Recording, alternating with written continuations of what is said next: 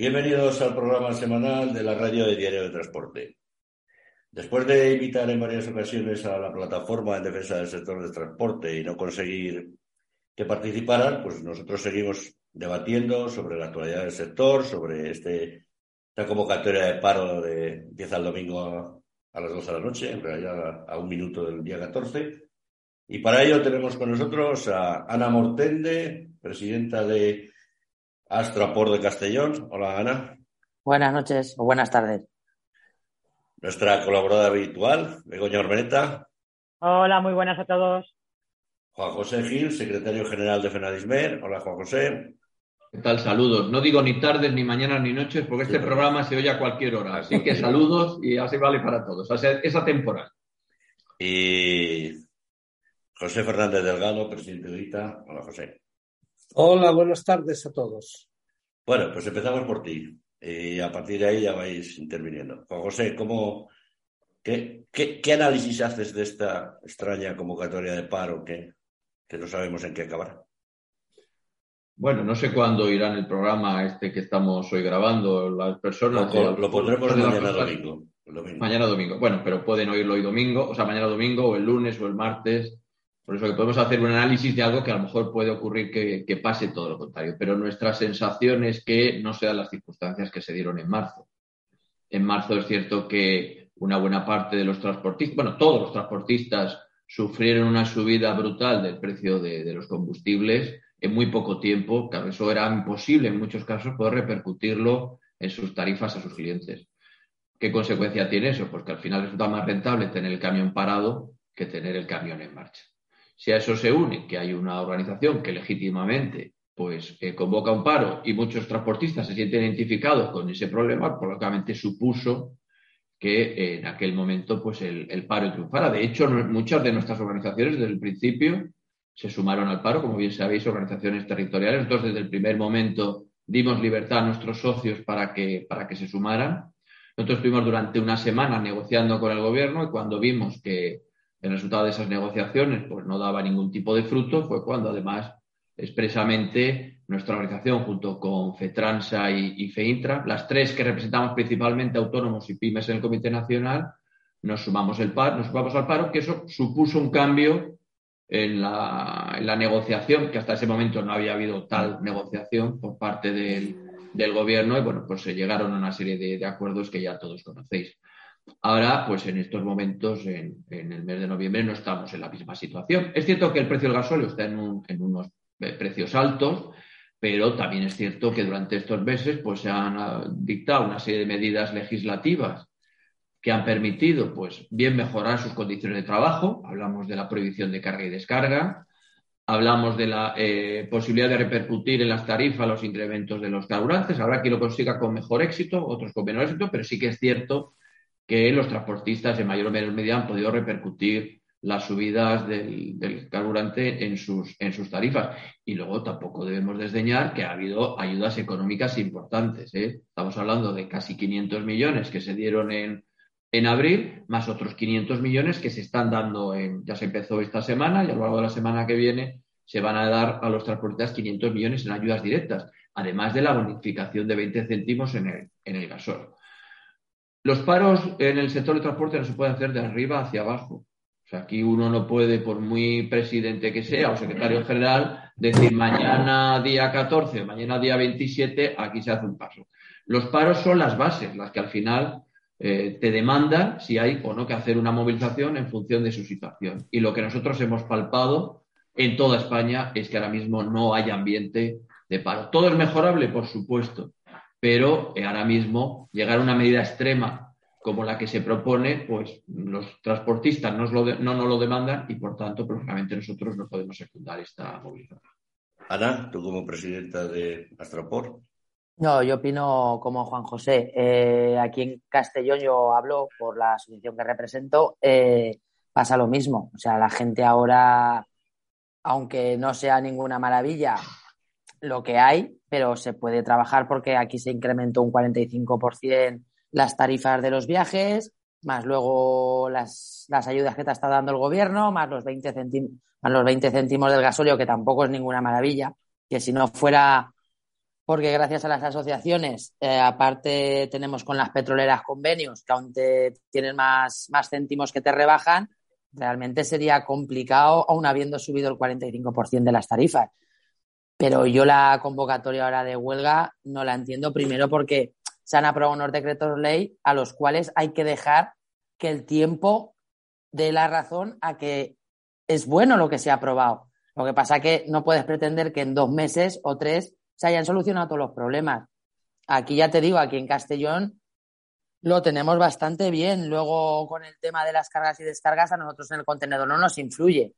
Pero ves a compañeros en las fábricas que antes les tocaba cargarse y descargarse y ahora no les toca cargarse ni descargarse. Que está claro que en todos sitios habrá las ovejas negras, las fábricas, centros logísticos que aún sean muy reticentes a, a cargar y a descargar a los camioneros, pero poquito a poco se irá consiguiendo. Pero vuelvo a repetir lo mismo, no se puede pretender que en tres meses se, le, se dé la vuelta a la pelota completamente a lo que teníamos.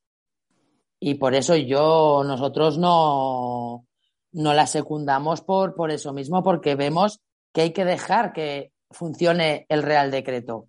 Que no se puede pretender que son tres meses, esto vaya como una maravilla. Es que, vamos, por eso consideramos que este paro, entre comillas, es insólito y más con las pretensiones que ellos tienen que es que tampoco piden nada de lo que nos haya aprobado.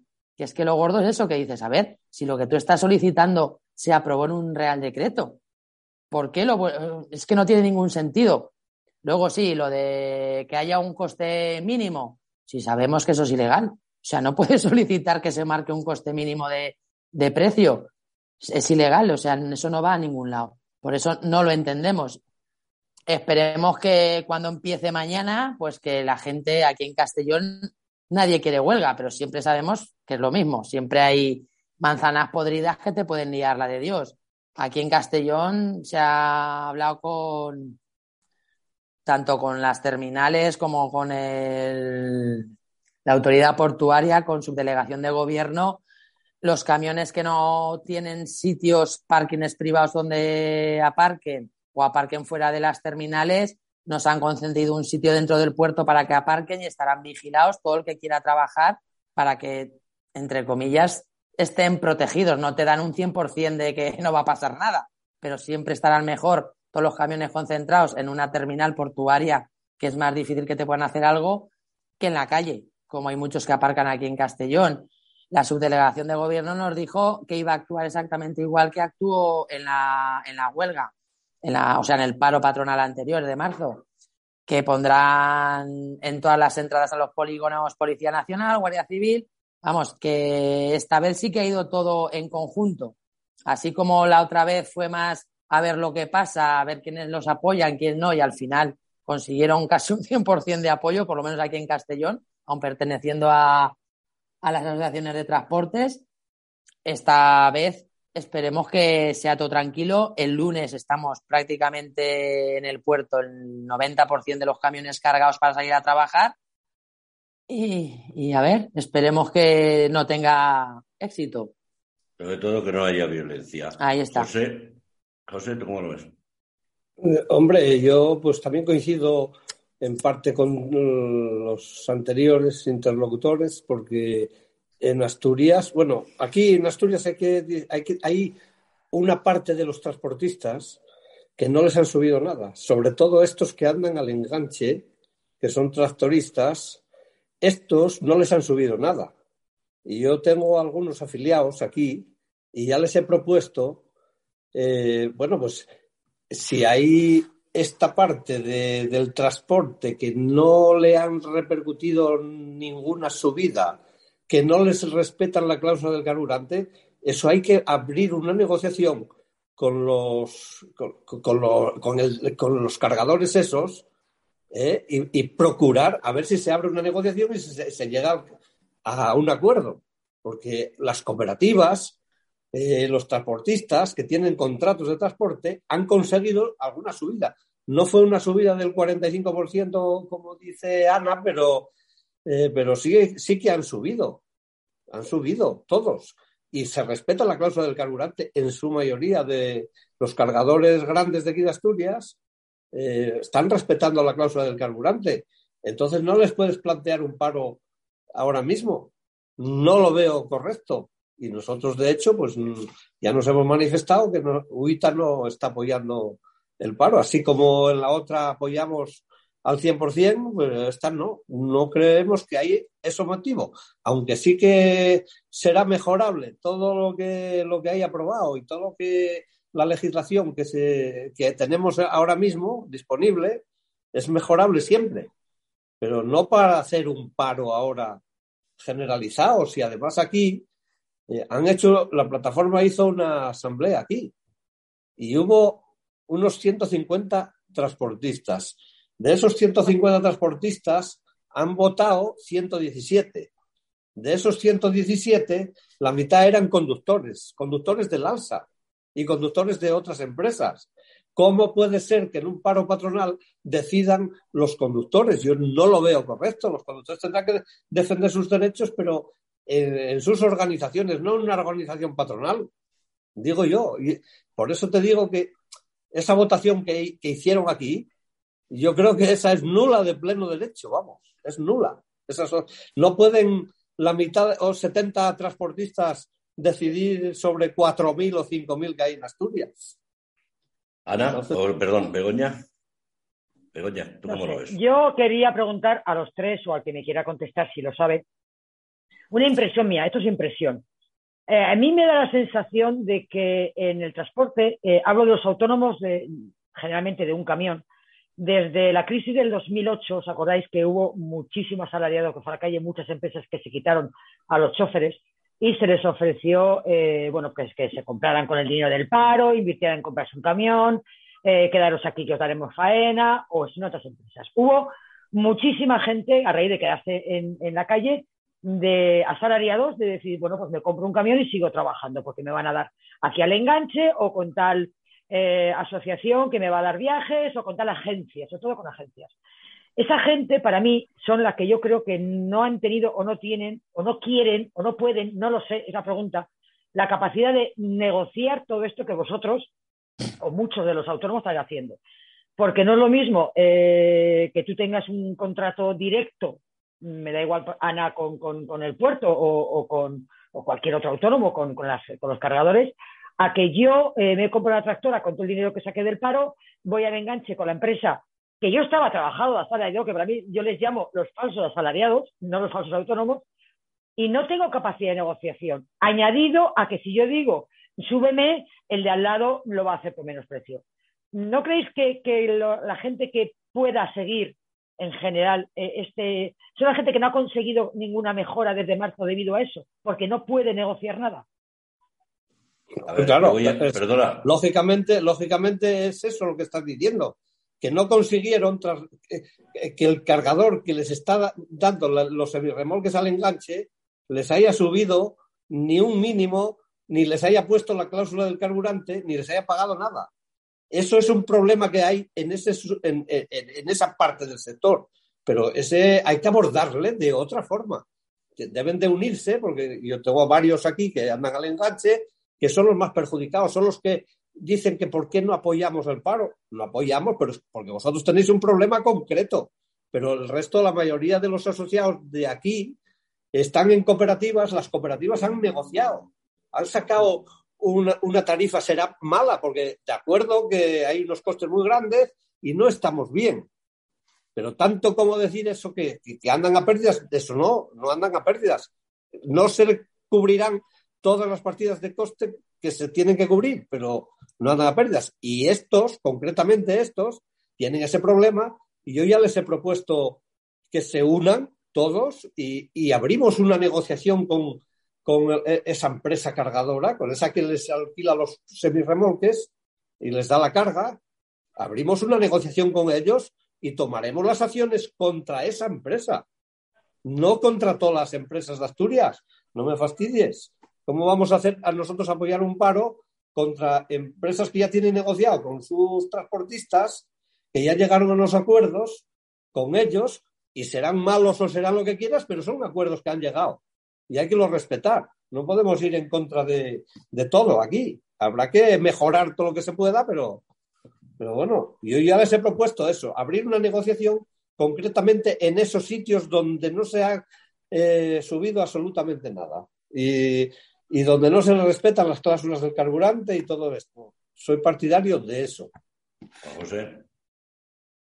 Yo lo he dicho antes, eh, nosotros lo hemos consultado a nuestras territoriales, que a su vez lo han consultado con sus socios, y por supuesto que hay algunos que han subido más, otros aplican estrictamente sus clientes la, la cláusula de revisión, pero en líneas generales, mmm, vamos a decir que ahora mismo no hay un descontento mayoritario de una situación insostenible y crítica de los transportistas. Afortunadamente todavía hay mucho trabajo, que esto es importante, que esto es algo que tampoco debemos olvidar. ¿eh? O sea, esta crisis que se anuncia y recesión todavía en el sector de transporte no se está notando. Quizá España a lo mejor, al estar más alejada de, del, impacto de la, de la guerra de Ucrania, pues no está teniendo tanto efecto y ahora mismo no podemos decir que haya transportistas parados. ¿eh? Que esto también, pues lógicamente, podría ayudar a que el paro podría tener cierto, cierto sentido. Pero es que no hemos notado en estos momentos nada, ni un resquicio de. Habrá una minoría que, por supuesto, pues les gusta también movilizarse por cualquier circunstancia, pero en líneas generales, con un criterio de responsabilidad,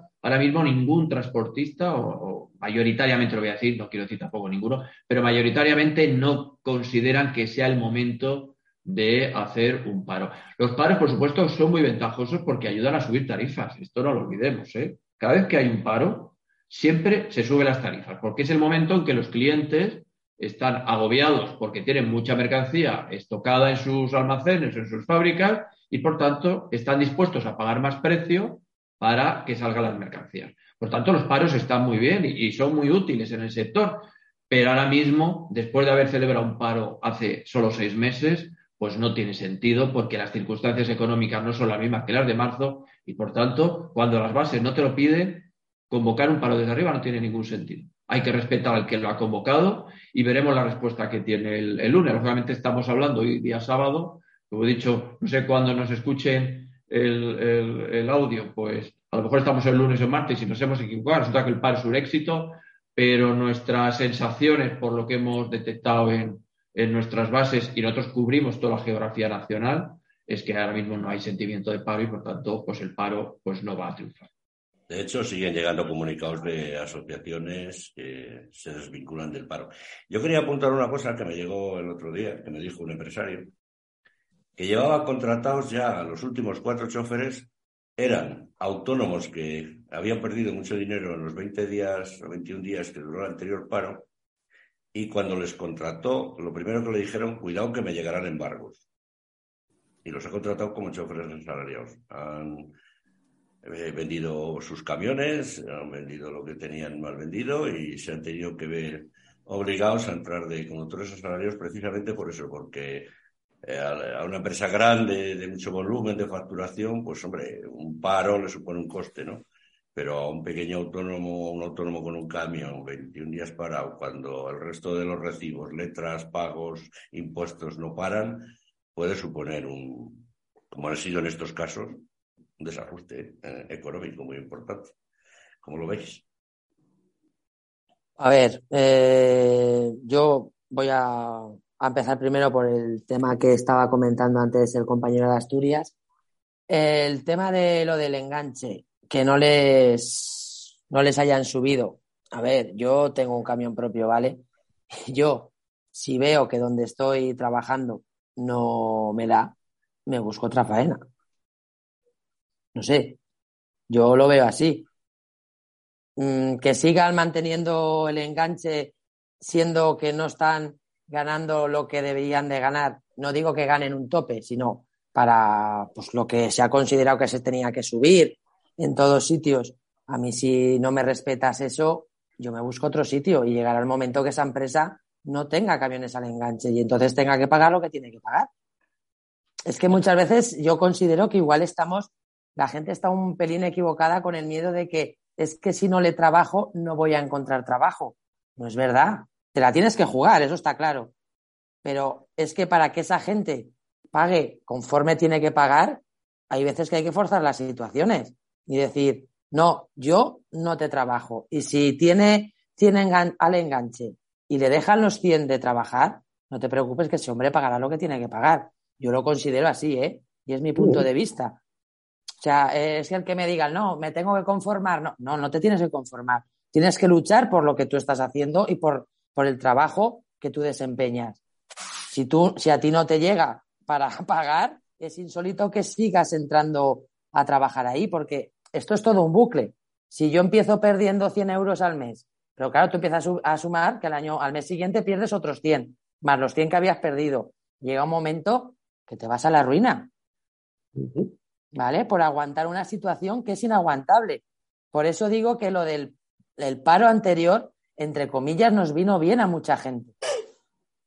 Solo por ese tema, pues porque nos veíamos ya un poquito agobiados que en vez de subir tarifas aún nos apretaban por lo menos en el tema de navieras, que es lo que yo más llevo, aún te apretaban más. Y claro, la gente decía, es que si no me bajo ese euro el viaje, le van a dar la faena a otro. Pero ya llegó el momento en el que la gente dijimos, bueno, pues si le dan el trabajo a otro, pues que se lo den. Pero yo más a pérdidas no puedo trabajar. Pero es que ahora, en la situación que estamos, no se trabaja a pérdidas. Y el que trabaja a pérdidas, creo que es porque, entre comillas, quiere o ya se ha metido en tal bucle que no sabe cómo salir. No pasará, que aquí, no pasará, perdona, no pasará que aquí hay una cosa, una palabra mágica en todo esto, que es costes, que hay quien no sabe realmente calcular sus costes. Aparte. una duda, oye, ¿eh? yo tengo uno, tengo uno que hizo lo que estás tú diciendo. Le dijo, si no me pagas, si no me actualizas y no me respetas la cláusula del carburante, ahí te dejo el semi-remolque, ¿vale? Pues como era uno solo, Claro. Pues ya busco otro. El problema es ese, que es que es pues uno, dos. Pero si las 100, si los 100 que van al enganche de golpe le dijeran, Manolo, o Pepe, o Juan, ahí te quedas con los 100 remolques parados, esa persona cedería. El problema es que el tema del autónomo es que todo el mundo tenemos miedo. Todos, porque dices, hostia, si no le trabajo a este, ¿qué me tengo que buscar las castañas? Y, pues hay veces que hay que pensarlo fríamente, sentarte en una mesa y meditarlo bien y decir, pues a lo mejor tengo que estar un mes parado, pero prefiero estar, estar parado un mes y buscarme un sitio donde sepa que voy a poder llevar mi vida con normalidad, entre comillas, a perder dinero. Yo es que lo veo así, lo que decía ahora Julio, de lo de que no sabemos sacar los costes. No, digo que hay gente que no sabe, personas que no saben. No, no, sí, sí, sí, sí, porque además, vamos, a mí la semana pasada Begoña me entró una conversación por el tema de lo de plataforma que decían que un camión tenía unos gastos de 16.000 euros al mes. O sea, eso no se lo creen ni hartos de vino. No sé, porque para, a mí, para, yo tengo un camión, me dice que ese mantenimiento que hizo una persona me cuesta eso y lo prendo fuego. Eh... Begoña, a ver, a ver eh, ya que por, por, por referencia, es que yo cuando yo soy asalariada, no he sido nunca autónoma, aunque mi exmarido ha sido bastantes años eh, autónomo, yo no. Eh, pero claro, yo ante un tema, ante un tema de autónomos, yo llamo a Ana, porque Ana, aparte de ser autónoma, lleva autónoma veintitantos años como autónoma, eh, además es presidenta de una asociación de autónomos. Entonces yo su criterio, aparte como personalmente la conozco, y yo me fío mucho de su criterio. mucho, para tener yo una base de conocimiento sobre lo que luego yo pueda pensar u opinar, ¿no? Entonces, este tema del trabajo a pérdidas es un tema que a mí, como asalariada, ¿eh? yo, ahora, yo estoy fuera de, vosotros, ¿eh? Eh, a mí me, me, chirría, me chirría mucho, porque trabajar a pérdidas, por definición, es que se ingresa menos dinero del que se paga. Eso es trabajar a pérdidas, perdiendo dinero. Entonces, cuando a mí se me está asegurando por una parte, una parte del sector de autónomos, que llevan 15 o 20 años trabajando a pérdidas, mi mente explota, porque yo no puedo, o sea, unos meses sí, yo sé, soy consciente que ha habido meses en que, ha habido pérdidas, pero tú no puedes estar 15 años a pérdidas. Tú puedes trabajar con la línea de crédito de un banco durante un año, tener tres o cuatro meses de pérdidas, luego recuperas un poquito, luego otro mes flojo, luego tres o cuatro buenos, y, ir jugando un poco. Sí que es verdad que yo me, me creo, no, soy consciente de que trabajáis en unos márgenes de beneficio ridículos, mínimos, mm, prácticamente inexistentes, pero siempre un mínimo margen de beneficio. Yo no me puedo creer que eh, un empresario con un camión, con una peluquería o con una panadería trabaje 15 años perdiendo dinero. Entonces, esa es una duda que yo con Ana lo he comentado porque, claro, yo desconocía las cuentas exactas y, y quiero saber también un poquito la opinión de los demás, si realmente es una expresión que se está utilizando para llamar la atención, pero que no es real trabajar a pérdidas, o sí. Yo, en, eso de, en eso de las pérdidas, es que se está malinterpretando porque lo, lo que se está, lo, lo, que quieren decir con eso es que no se recuperan todas las partidas de coste que concretamente están determinadas. No ah, se recupera a lo mejor los costes son muy diferentes de uno a otro. Que eso es diferente a, a, trabajar a pérdidas. Eso es muy diferente, porque a trabajar a pérdidas lo has descrito perfectamente. Y es ingresar menos de lo que gastas. Eso ya pérdidas. Eso ahí no puede aguantar nadie en ningún negocio, no solo en el transporte, en cualquier negocio. Aquí lo que pasa es que a lo mejor los cargadores te comían la parte de la amortización del vehículo, te comían a lo mejor la parte del sueldo tuyo. Entonces, se refieren a esto, no lo explican bien o, están dando una distorsión de lo que, de lo que son los costes de, un vehículo. Eh, por eso hay esas equivocaciones, que trabajamos a pérdidas. No, a pérdidas nadie puede trabajar, porque tendríamos que ser millonarios si llevamos un año entero trabajando a pérdidas. No, no recuperamos las partidas de coste que hay que recuperar, que son la amortización, el salario, la seguridad social, la amortización, bueno, la amortización ya lo ha dicho, eh, recuperar también el coste del carburante y todas estas cuestiones y el mantenimiento del vehículo y todo eso. Pero un autónomo puede entrar a pérdidas como Ana y lo lógico es que entre a pérdidas el primer mes y, cambio, y compra un cambio nuevo. No va a tener el primer mes tendrá un coste superior a, los habituales en la amortización, digo yo, no sé. En fin, yo creo que estamos hablando eufemísticamente, porque trabajar a pérdidas y trabajar sin cubrir los costes es lo mismo. Si, si yo sé lo que estás queriendo decir. Eh, es decir, el gasóleo, lógicamente, lo tienes que pagar, porque si no pagas el gasóleo, al mes siguiente te cortan y ya no puedes circular.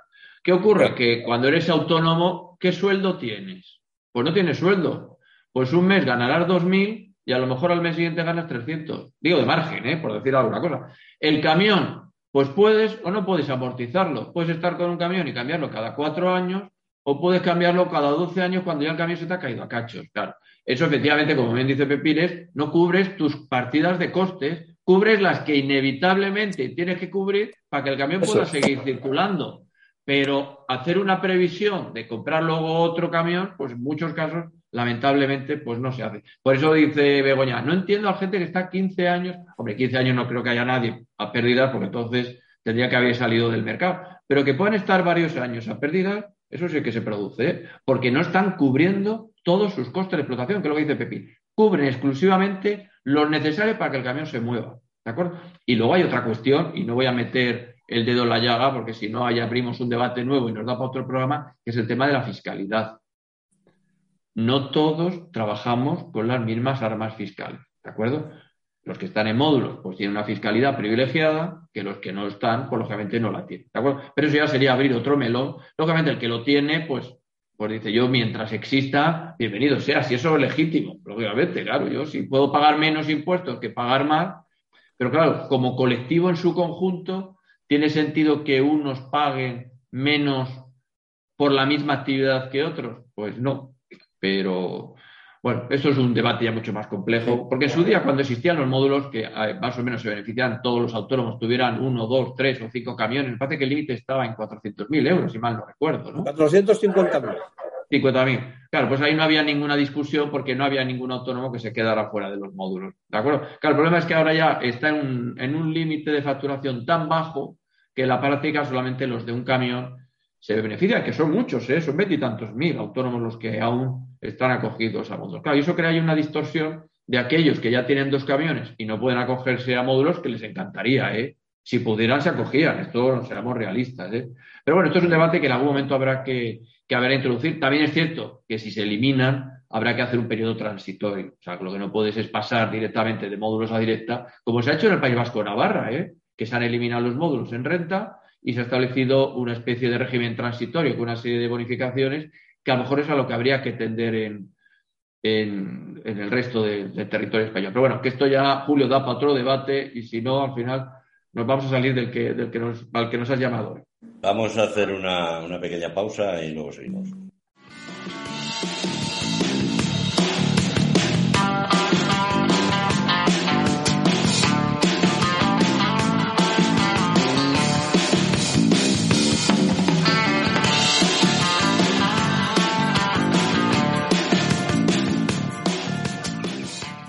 Continuamos con la segunda parte del programa semanal de hoy de la Red Diario de Transporte, en la que tenemos a Ana Mortán de Astrapor, Juan José Gil, eh, Pepín de Huita o José Fernández y, y Begoña Ormeneta. Ana, esto de, estábamos hablando de los costes.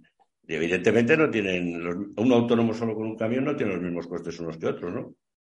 No, no, claro. Todo depende de la inversión que hayas hecho. Eso es lo primero, la inversión que tengas sobre el camión que te hayas comprado, la inversión que tengas sobre la plataforma y, y no hay más. O sea, todo depende, es como todo. O sea, tú te metes en tu empresa y tú tienes que hacerte un estudio y saber hasta dónde puedes llegar con lo que tú, el trabajo que quieras realizar. Si te vas a internacional, está claro que te tienes que comprar un camión en bastantes mejores condiciones, porque los kilómetros no son los mismos los que vas a realizar mensuales que uno que está, por ejemplo, como yo en Castellón, que te mueves muy poquito haciendo nacional. Estás normalmente en la cerámica de aquí de Castellón y sales, pues alguna vez sales de nacional, pero no muchas. Yo normalmente al mes suelo hacer unos 6.000 kilómetros. Claro, yo no, yo no necesito un Volvo 740.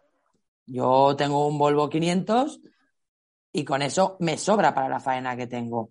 Entonces, claro, yo cuando dije de comprármelo, mire, me quiero gastar un Volvo nuevo como el que yo tengo, valía 79.000 euros. El que yo me compré me costó 48.000. Hice cuentas y dije, bueno, mi camión, el que si me compro el de segunda mano, tiene cuatro años, tiene 500.000 kilómetros, me puede valer para empezar nuevamente, porque yo antes tenía un Renault más viejo que la cascarria, pero bueno. y lo valoré. las marcas, ¿eh? Claro. Ah, bueno, perdón. No, no, puedes decir las marcas. Ah, vale.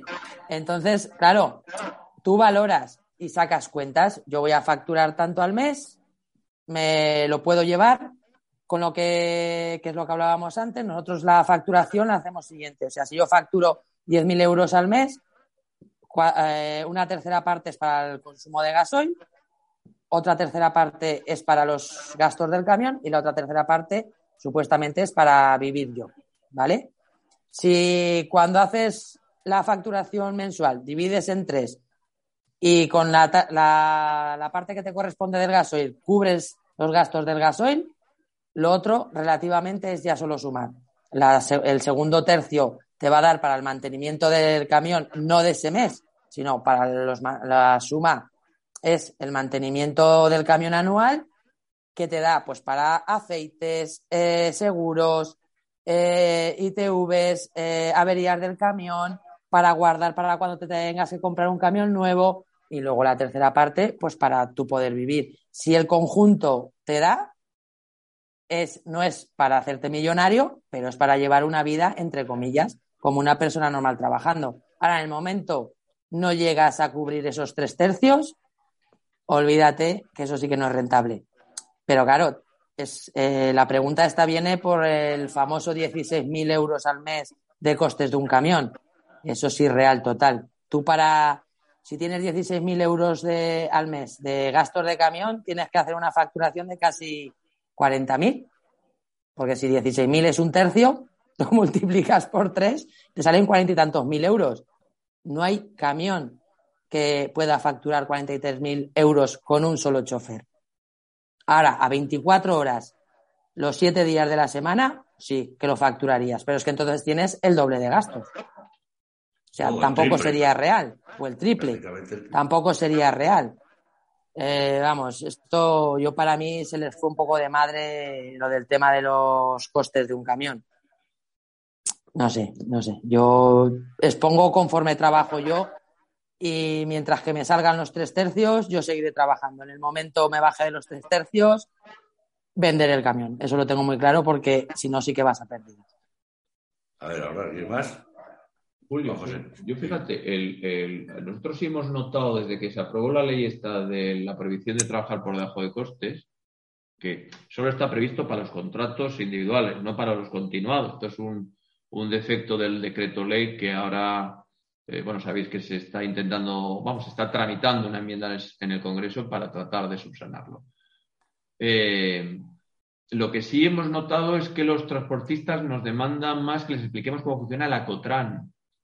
Es, ¿sabéis? Este, que esto lleva ya 20 mm, años en, en vigor, la aplicación esta para poder calcular los costes de explotación de los transportistas, pues existe esta aplicación, que bueno, pues es una aplicación antigua, pero bueno, como base, utilizando el observatorio de costes del Ministerio, que llevamos 20 años trabajando y, la verdad es que poco se ha tenido en cuenta durante estos años, pues ahora sí hemos visto más interés de los transportistas por conocer realmente cuáles son sus costes. Y yo animo a los que a los transportistas que estén o no asociados a cualquier asociación de verdad que accedan a la página web del Ministerio y vayan a la aplicación esa de, la COTRANS, que es el apartado observatorio de costes, porque ahí van a tener, es una aplicación muy sencillita, en la que aparecen por defecto los costes que resultan de un, del estudio este de, costes medios, vamos a decirlo así, ¿de acuerdo? Que como todo coste medio, pues no es el reflejo de nadie en concreto, sino de una media, ¿no? Habrá quien tenga unos costes un poco superiores y habrá quien tenga unos costes inferiores, ¿no?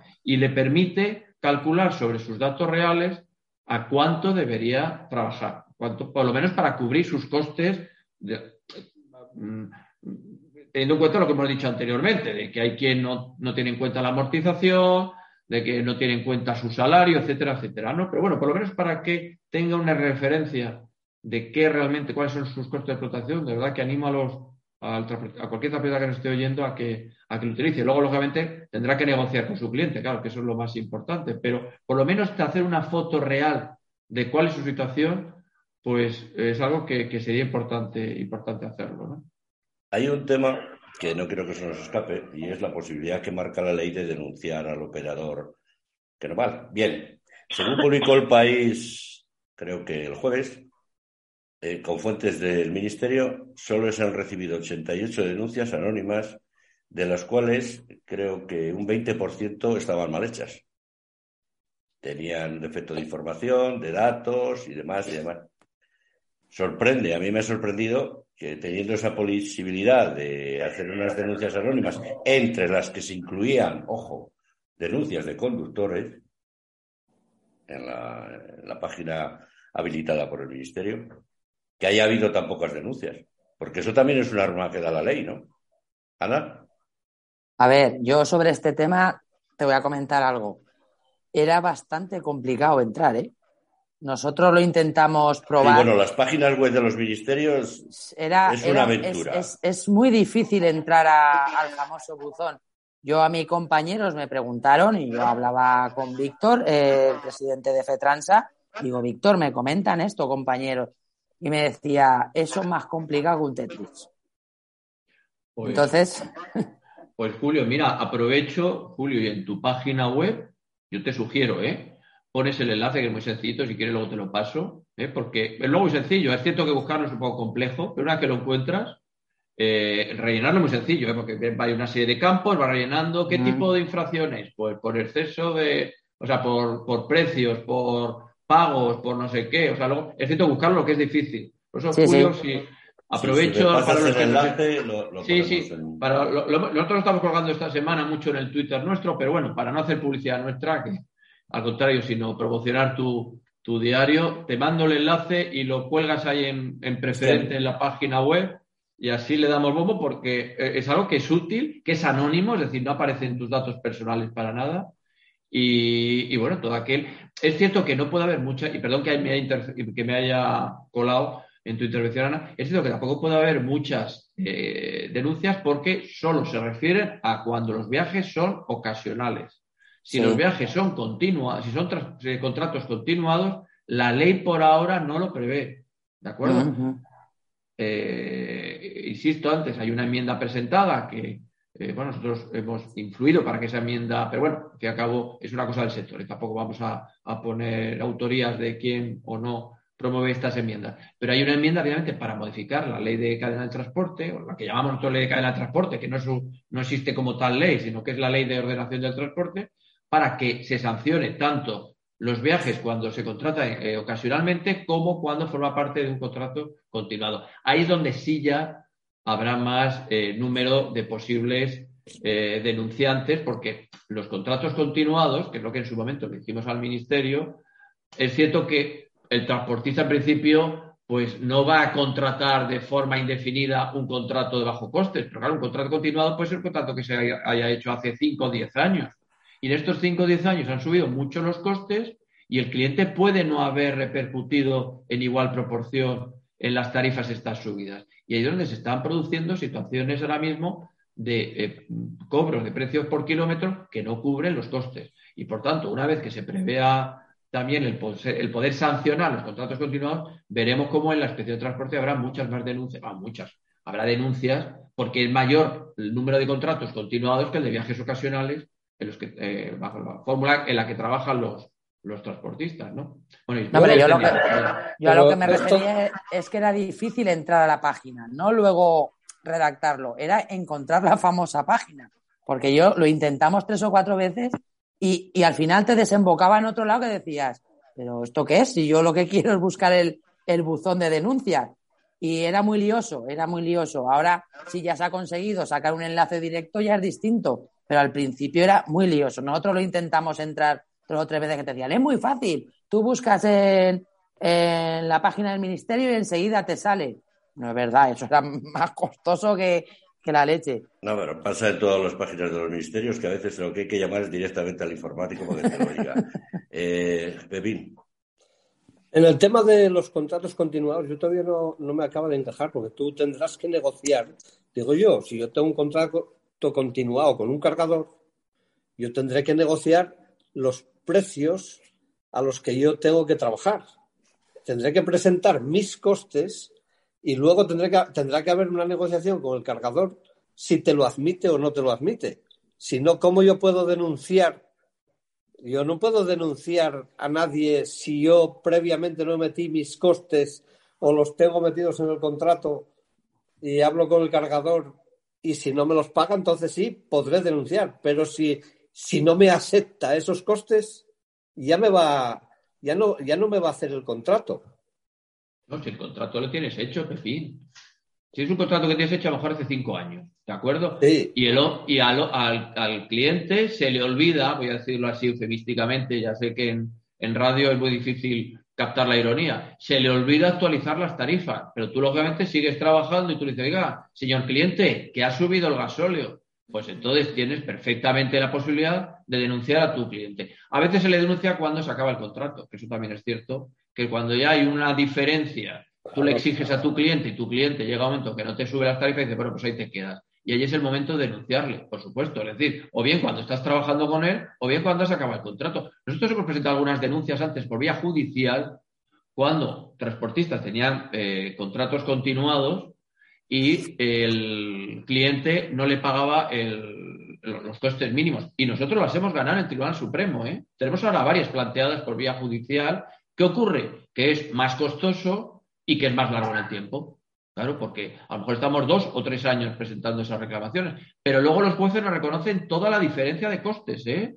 De todos los años que has estado trabajando con el, con el, con el cliente. Lo que pasa que es una vía mucho más lenta y costosa.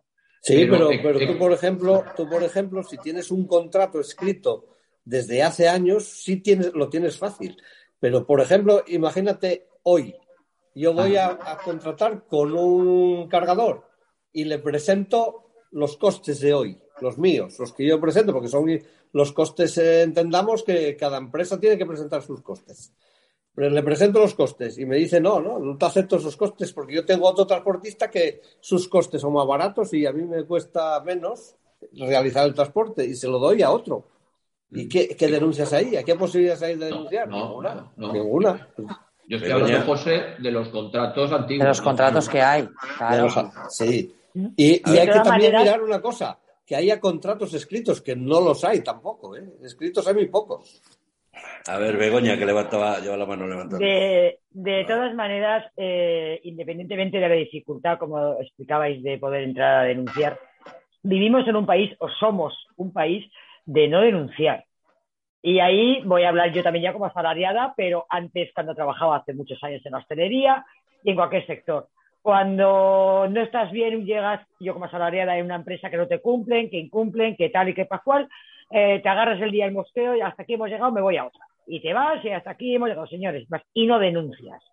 En la hostelería pasaba lo mismo, te estoy hablando hace 30 años que trabajaba en la hostelería, pero hoy mis hijos sí que están en la hostelería y pasa lo mismo. Cuando estás hasta arriba de que te incumplan, te vas a otro sitio. La mentalidad de denuncia, yo creo que en general eh, no la tenemos en este país. Cambia de trabajo antes que, que denunciar. Y eso es cuestión de mentalidad, independientemente de que luego sea más o menos difícil, como estáis explicando, poder entrar en la página, ¿no?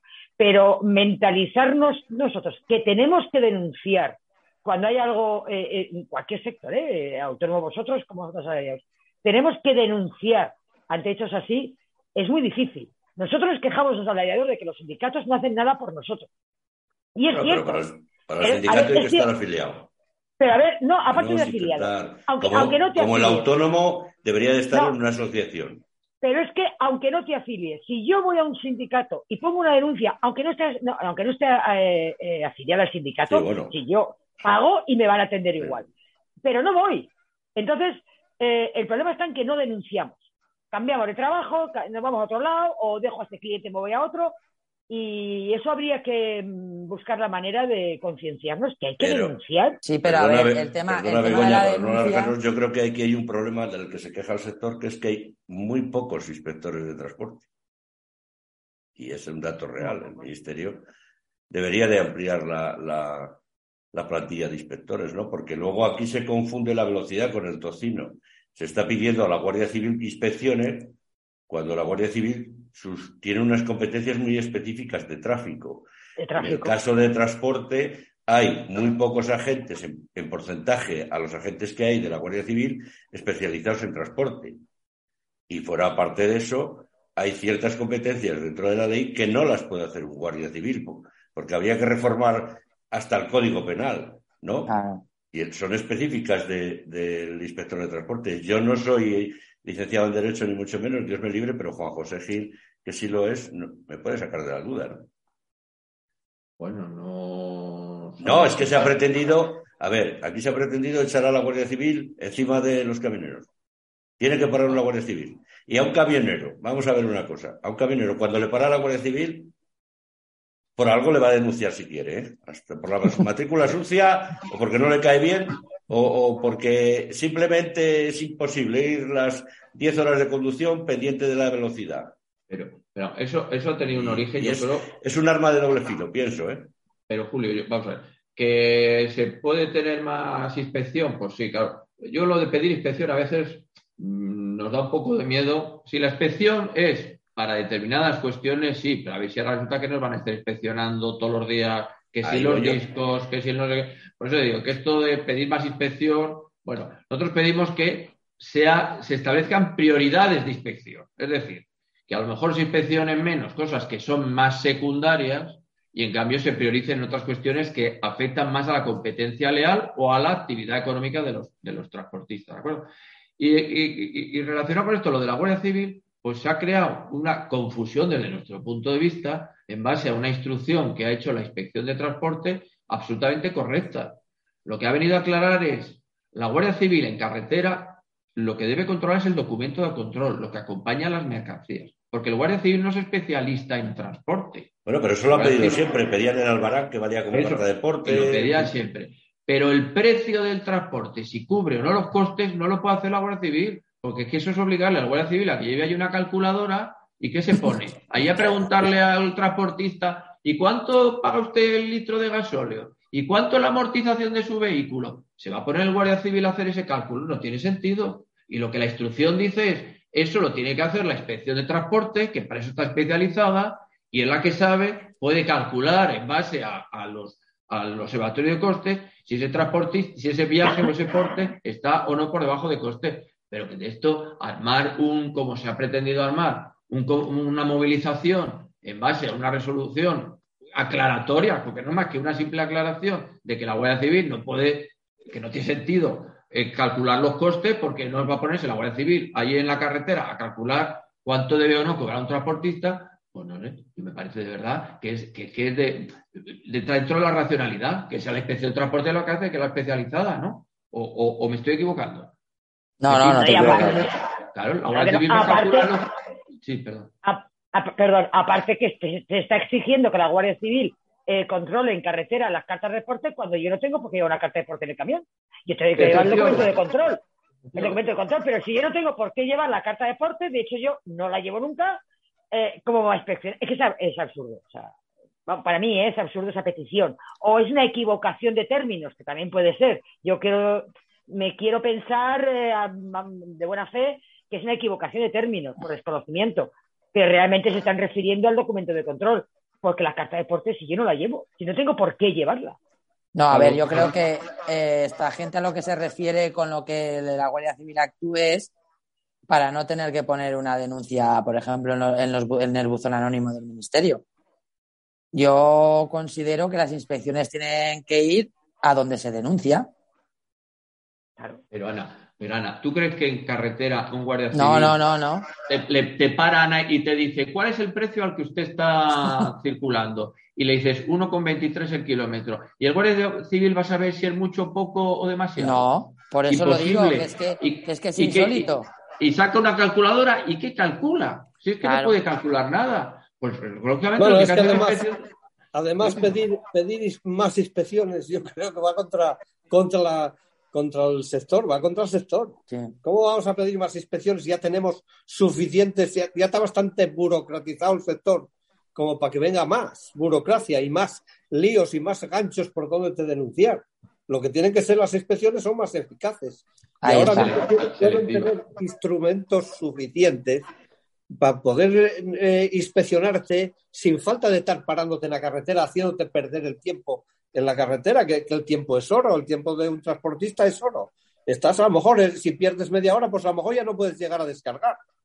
Y, todas estas cuestiones, están pidiendo eso para fastidiar más al sector, o para qué, qué es lo que se está pidiendo, cómo se está pidiendo más inspección. Si ya tenemos suficiente inspección, lo que tenemos que pedir es que esa inspección sea eficaz y punto. Claro, pero para que sea eficaz, lo que tiene que haber es una denuncia y que vayan cara a la, a la empresa, pero al camionero que lo dejen tranquilo. Exactamente. Eh, pues pero es que por eso, por eso en, parte en eso tiene razón Begoña, que yo para mí confunden los términos. O sea, ellos quieren, yo para mí que, que, ellos lo que quieren es que se inspeccionen a las empresas. Pero claro, lo, han hecho de tal manera y enrevesado que no, que paren al, al chofer, que le pregunten lo que cobra, bueno, es lo que dice Juan, y el policía que va a saber cuánto tiene que cobrar por el precio. Alguien tiene que demarcar ese precio. ¿Qué quiere? ¿Que lo demarque el Estado? El Estado no lo puede marcar. Claro. Claro, porque tú le puedes decir, él te puede decir, hombre, yo es que hace, hace un momento he parado a un camionero y me ha dicho que cobraba a 1,50 al kilómetro. Si tú lo cobras a 1,25, vas bajo costes. ¿Te tengo que denunciar? ¿Y a mí por qué me tienes que denunciar si yo a lo mejor ese viaje a 1,25 estoy ganando mi dinero? Pues imagínate en viajes de cercanía que los hay que están pagando a 4 y 5 euros al kilómetro. Claro, ¿eh? claro, es que tendría que, vamos, lo que nos faltaba ya para la Guardia Civil. O sea, entonces en vez de media hora igual tenemos que estar toda mañana con ellos. Yo sé, yo sé de un transportista que hace, tiene un compromiso con un cliente de hacer un viaje corto dos a la semana y luego hacerles largos y si echa cuenta el del corto, creo que le sale a 30 euros al kilómetro. Arredeu, dime quién es que yo voy. Claro, pero está, está, está valorado en cuestión del tiempo. Claro. A ese, le, van a sancionar, pero por trabajar por encima de costes. ¿eh? claro, pero lo tiene que compensar con el resto. Ese viaje le compensa, pero es un compromiso que tiene que hacer con el cliente una o dos veces a la semana y a lo mejor lo que le compensa es el tiempo que tiene que perder en ese cliente. Pero a lo mejor, sí, claro, a lo mejor es que la descarga de ese cliente. No los kilómetros. claro, a lo mejor la descarga de ese cliente son cinco o seis horas allí. Pues más de mediodía. Pues por eso, entonces, claro, eso lo tienes que cobrar de alguna manera. Ese es el, de, el, de, la calculadora, cuando vaya el Guardia Civil a calcularlo, no le entran los números, ¿eh? porque dice, no me entran en la pantalla. en todo caso, nos reímos, pero esto ha sido una de las causas que ha motivado el paro, ¿eh? esta instrucción mal entendida por el que la ha leído. Pero bueno, creo que es fácil de entender lo que ha querido decir transporte, que no es que se le quite o se le prive a la Guardia Civil de capacidad de inspección, sino que se le dice lo que tiene que inspeccionar él y lo que tiene que inspeccionar la inspección de transporte, que para eso está también ese cuerpo de inspección. ¿no? Yo voy a hacer de abogado del diablo. Cuando se informa mal y se mezcla todo, tiene una consecuencia de que quien escucha oye lo que quiere oír, entiende lo que quiere entender, y así estamos.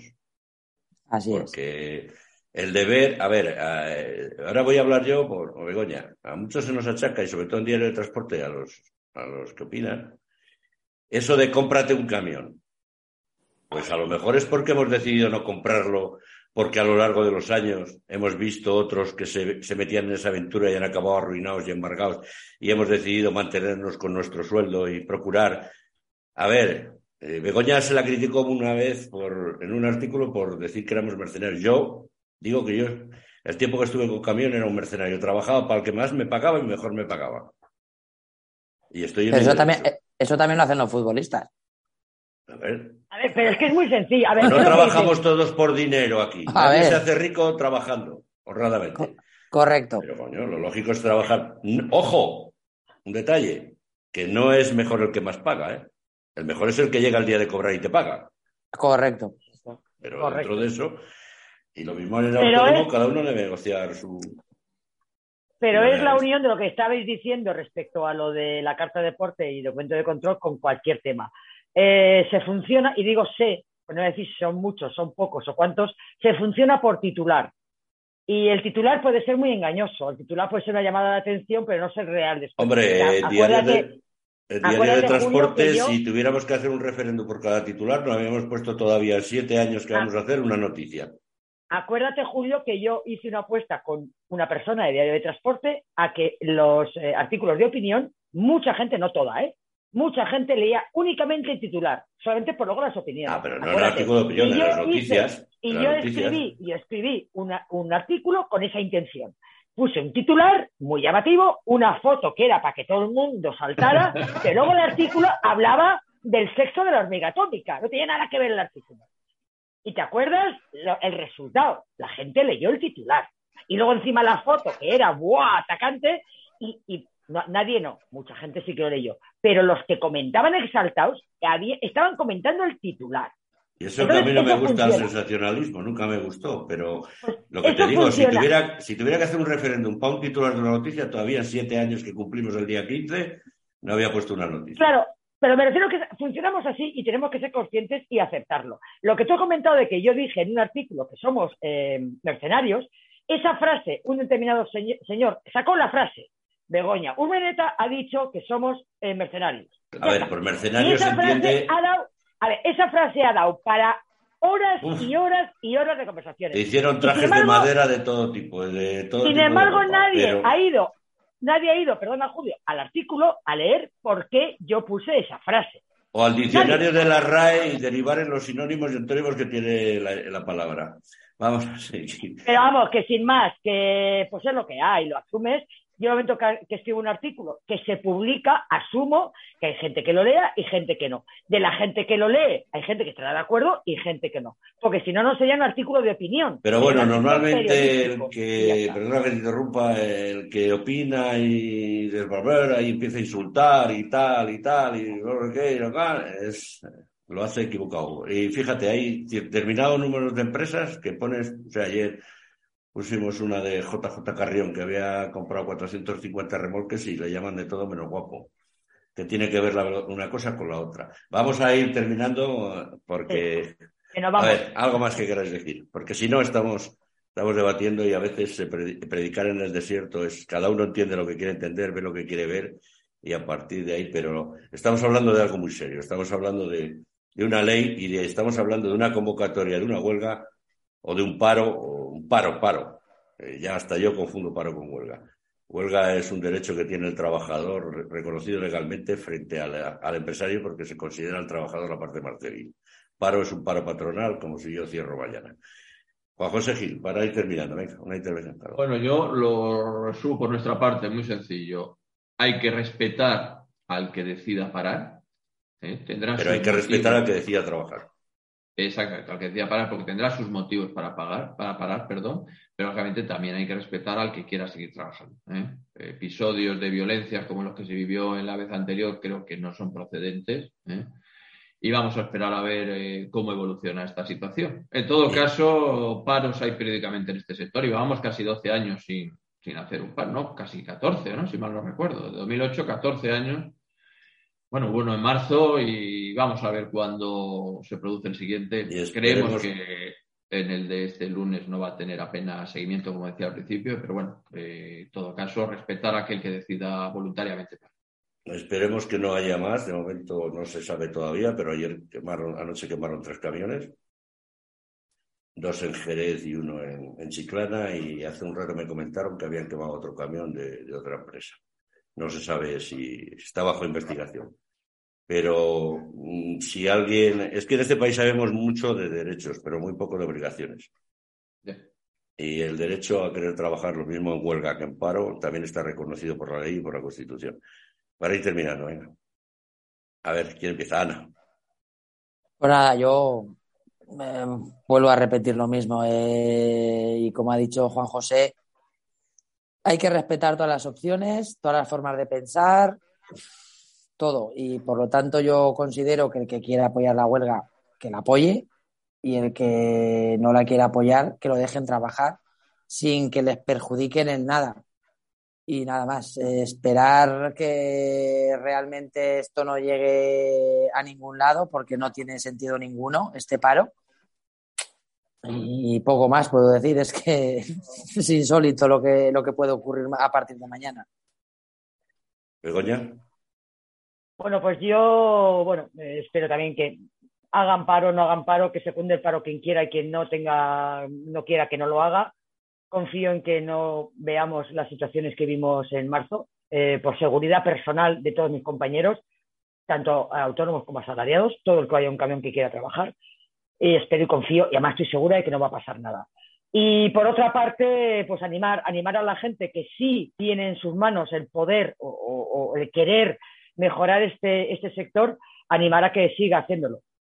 Que no pare, que no desista, porque desde que estoy yo en el mundo del transporte se ha perdido cosas, pero se ha mejorado muchísimas cosas, pero hay que seguir mejorando porque nos queda mucho camino que recorrer y animarlos a vosotros los que podéis hacer eh, seguir adelante y a mis compañeros asalariados que igual nos podemos em que empezar a plantear a, hacer algo en serio y de verdad también. José. Bueno, yo no creo que no creo que tenga mucho éxito esta convocatoria porque está mal planteada y porque las circunstancias ahora no, no son las mismas que en el mes de marzo y esperemos que bueno que se recapacite y que se respete a, la decisión tanto de los, de los que quieren, son partidarios del paro, que, que tendrán, esgrimirán sus razones para ello, y, y los que la mayoría decidieron que no van a secundar el paro, que se respeten todas las opciones, porque son derechos de opinión de cada uno y de, de poder libremente ejercer cada uno lo que, lo que él quiera, ¿no? Muy bien, pues hasta aquí agradeceros eh, bueno, vamos a decir que normalmente lo grabamos los sábados por la tarde. Juan José, gracias por parte, cedernos parte de tu día de descanso, por estar aquí una vez más en la radio de Diario de Transporte. Un placer, Julio, como siempre. Ana, lo dicho, muchas gracias. Igualmente, encantada. Hasta la próxima. José, que ya te vamos a tener que poner en platilla. Aquí no pagamos, ¿eh? Te aviso por adelantado. vale, vale, muchas gracias. Y, que Begoña. todos y buen fin de semana para todos. Begoña, lo dicho. gracias a todos por venir y gracias a los que nos oigan a partir de mañana. Hasta aquí el programa semanal de la radio de Diario de Transporte.